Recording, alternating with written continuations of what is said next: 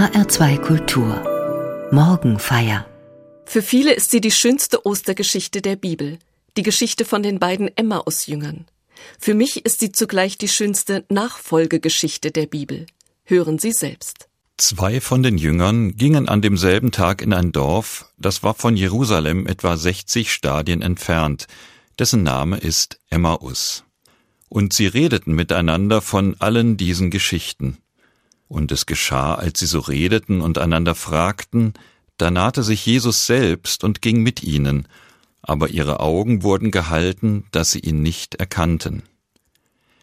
Er aber sprach zu ihnen, Was sind das für Dinge, die ihr miteinander verhandelt unterwegs? Da blieben sie traurig stehen. Und der eine mit Namen Kleopas antwortete und sprach zu ihm, bist du der Einzige unter den Fremden in Jerusalem, der nicht weiß, was in diesen Tagen dort geschehen ist? Und er sprach zu ihnen, Was denn? Sie aber sprachen zu ihm, Das mit Jesus von Nazareth, der ein Prophet war, mächtig in Tat und Wort vor Gott und allem Volk, wie ihn unsere hohen Priester und Oberen zur Todesstrafe überantwortet und gekreuzigt haben. Wir aber hofften, er sei es, der Israel erlösen werde. Und über das alles ist heute der dritte Tag, dass dies geschehen ist. Auch haben uns erschreckt einige Frauen aus unserer Mitte, die sind früh bei dem Grab gewesen, haben seinen Leib nicht gefunden, kommen und sagen, sie haben eine Erscheinung von Engeln gesehen, die sagen, er lebe. Und einige von denen, die mit uns waren, gingen hin zum Grab und fanden's so, wie die Frauen sagten, aber ihn sahen sie nicht. Und er sprach zu ihnen, O ihr Toren, zu trägen Herzens, all dem zu glauben, was die Propheten geredet haben. Musste nicht Christus dies erleiden und in seine Herrlichkeit eingehen? Und er fing an bei Mose und allen Propheten und legte ihnen aus, was in der ganzen Schrift von ihm gesagt war. Und sie kamen nahe an das Dorf, wo sie hingingen, und er stellte sich, als wollte er weitergehen. Und sie nötigten ihn und sprachen, Bleibe bei uns, denn es will Abend werden, und der Tag hat sich geneigt. Und er ging hinein, bei ihnen zu bleiben. Und es geschah, als er mit ihnen zu Tisch saß, nahm er das Brot, dankte, brach's und gab's ihnen. Da wurden ihre Augen geöffnet und sie erkannten ihn, und er verschwand vor ihnen.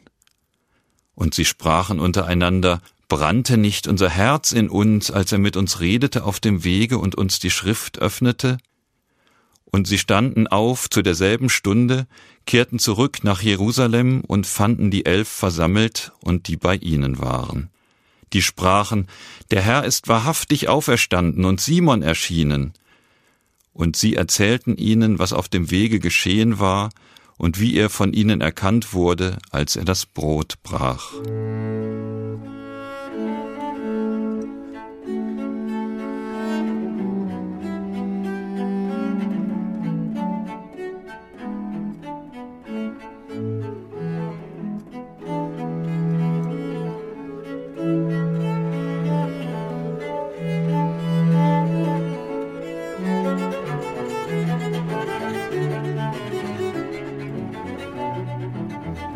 thank you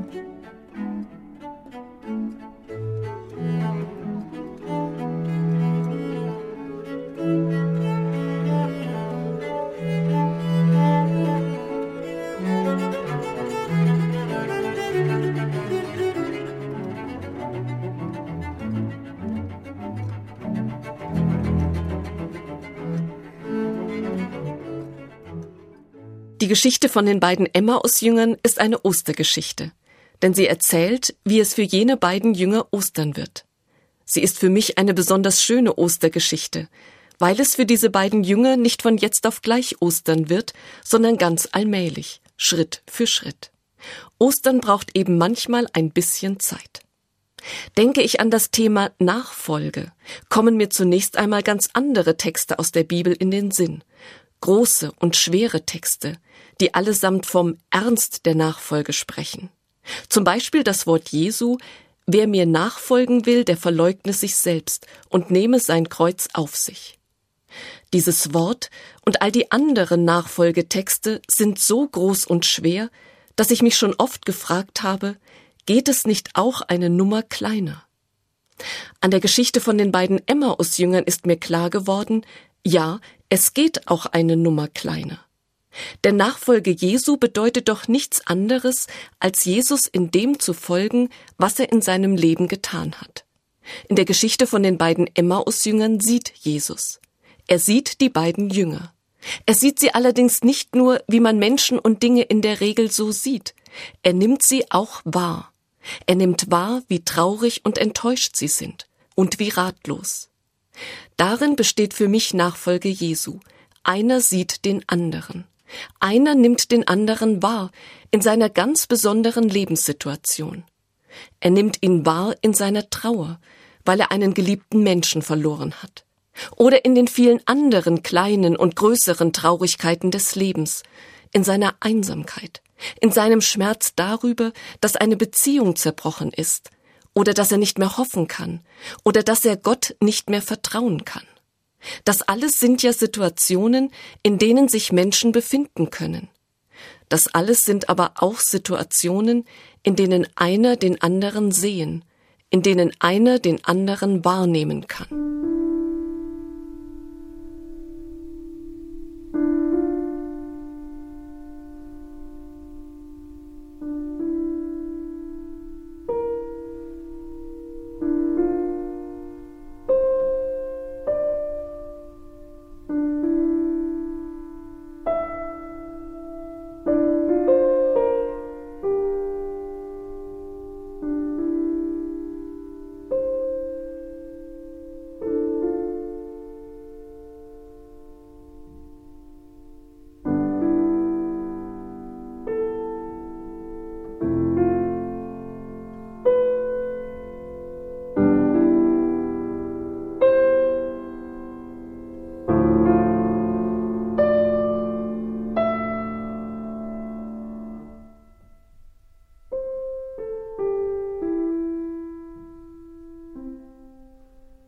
In der Geschichte von den beiden Emmaus-Jüngern sieht Jesus die zwei.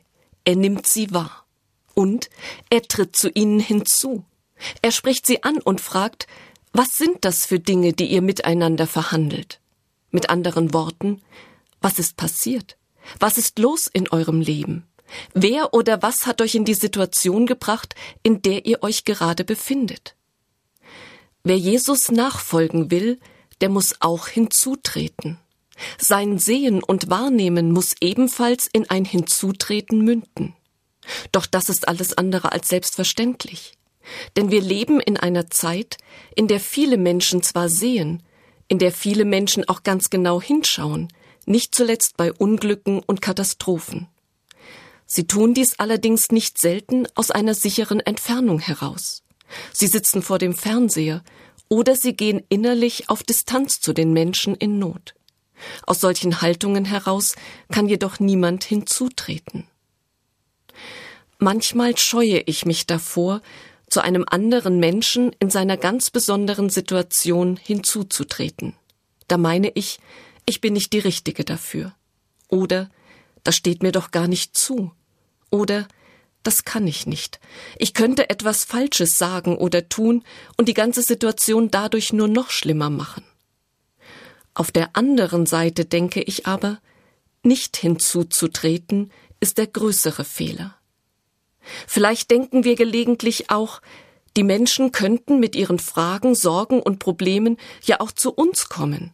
Sie könnten ja auch an uns herantreten. Doch in den Situationen, in denen sich die Menschen befinden, ist es oft unmöglich, sich überhaupt zu bewegen. Trauer, Einsamkeit, Krankheit, Verzweiflung, Hoffnungslosigkeit oder auch Gefühle wie Scham und Schuld. Das alles sind Situationen, in denen Menschen wie gefangen sind. Das alles sind Situationen, aus denen sie nicht einfach so, aus denen sie nicht aus eigener Kraft heraustreten können. Es sind Situationen, in die ein anderer von außen hinzutreten muss. So wie es Jesus in der Geschichte von den beiden Emmaus-Jüngern getan hat. Und wie wir es in seiner Nachfolge tun können.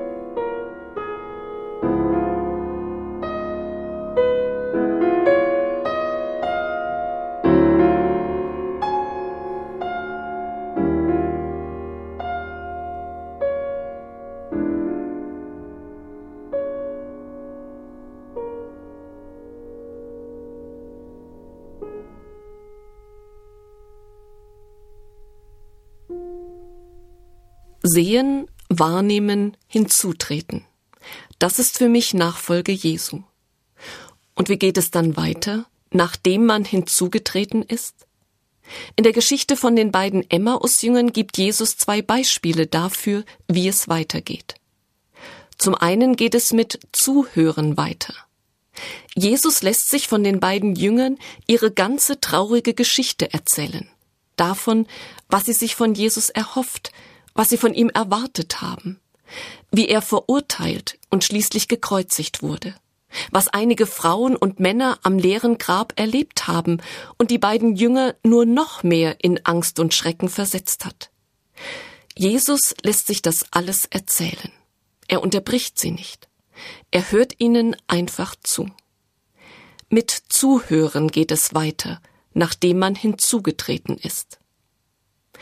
Zum anderen geht es damit weiter, dass man den Menschen, zu denen man hinzugetreten ist, hilft, ihre Erfahrungen neu zu deuten. Auch das tut Jesus. Nachdem die Jünger ihre Sicht der Dinge dargelegt haben, vermittelt ihnen Jesus eine andere Sichtweise. Er eröffnet ihnen ein neues beziehungsweise überhaupt ein Verständnis der Ereignisse in Jerusalem. Er sagt, es musste alles so kommen, es hat alles einen Sinn. Nun sind wir nicht Jesus. Vor vielem, was wir sehen, was wir im Leben anderer Menschen wahrnehmen, stehen wir ebenso fassungslos und sprachlos wie die Betroffenen selbst. Aber im Unterschied zu diesen ist uns immerhin ein Blick von außen möglich. Im Unterschied zu diesen ist uns immerhin ein Blick möglich, der fragt, kann man das, was geschehen ist, vielleicht auch anders sehen. Dieser Blick von außen kann der Blick des Glaubens sein. Als Christinnen und Christen haben wir nicht unbedingt eine andere Deutung dessen, was passiert ist. Wir haben nicht unbedingt ein neues oder überhaupt ein Verständnis der Dinge, die geschehen sind. Aber unser Blick auf die Dinge ist durch unseren Glauben geprägt. Durch ihn haben wir eine ganz bestimmte Sicht auf die Welt, Sie ist von Gott geschaffen. Durch unseren Glauben haben wir eine ganz bestimmte Sicht auf den Menschen. Er ist zu Gottes Ebenbild geschaffen. Und durch den Glauben haben wir eine ganz bestimmte Sicht auf das Leben. Unser Leben ist gewollt und bejaht. Es ist davon befreit, sich ständig um sich selbst drehen zu müssen. Es kann lieben und vertrauen. Unser Leben wird nicht fallen gelassen, wenn wir versagen. Es lebt aus der Vergebung und ist selbst zur Vergebung fähig. Und schließlich, auch der Tod kann es nicht auslöschen. Denn unser Leben ist von einer Hoffnung getragen, die über dieses Leben hinausreicht. Diese Sicht können wir zum Ausdruck bringen. Wir können von unserem Glauben erzählen. Manchmal stammeln wir vielleicht auch nur und versuchen, die Bruchstücke unseres Glaubens irgendwie zusammenzusuchen. So wie Caroline, von der ich vor kurzem gelesen habe. Caroline hatte das eigentlich gehasst. Nicht alles im Konformantenunterricht war schlecht gewesen, manches sogar interessant. Aber das Auswendiglernen war für sie der Inbegriff einer verstaubten, sinnentleerten Kirche. Warum tue ich mir das an? hatte sie sich mehr als einmal gefragt. Das Vaterunser immerhin und das Glaubensbekenntnis konnte sie recht bald, auswendig jedenfalls. Der Pfarrer hatte sich viel Mühe gegeben, die Bilder zu erklären, aber Caroline leuchtete nichts davon ein. So hatte sie sich gequält, hatte die leeren Worthülsen gepaukt und schließlich mit Ach und Krach aufgesagt, abgehakt und vergessen. Bis heute. Sieben Jahre nach der Konfirmation. Schwesternschülerin im letzten Jahr der Ausbildung ist sie. Und hier sitzt sie auf der Intensivstation des Krankenhauses am Bett einer Sterbenden. Die hält ihre Hand fest, als wollte sie sie nie wieder loslassen. Und eben hatte sie noch einmal alle Kräfte zusammengenommen und geflüstert, Beten Sie mit mir, bitte. Jetzt liegt die Frau da, die Augen geschlossen. Was soll ich beten? Was gibt es hier zu sagen? Welche Worte soll ich finden? Und dann kommen sie wie von selbst heraus, aus vermeintlich verschütteter Erinnerung. Alte Worte, von anderen Betern tausendfach gebetet, fremd und doch vertraut. Caroline spricht, Vater unser im Himmel, geheiligt werde dein Name. Und die Sterbende lächelt.